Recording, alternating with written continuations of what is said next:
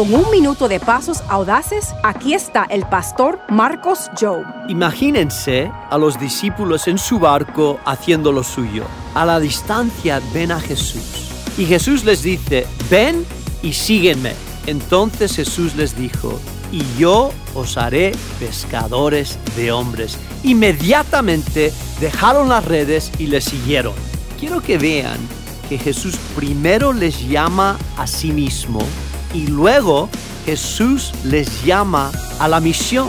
Estaba usando el lenguaje que ellos entendieran. Estaba diciendo, os haré pescadores de hombres. Básicamente estaba diciendo, te estoy llamando hacia mí, pero voy a hacer que impactes las vidas de otras personas. No puedes elegir seguir a Cristo y no emprender en una misión con Cristo. Visita pasosaudaces.org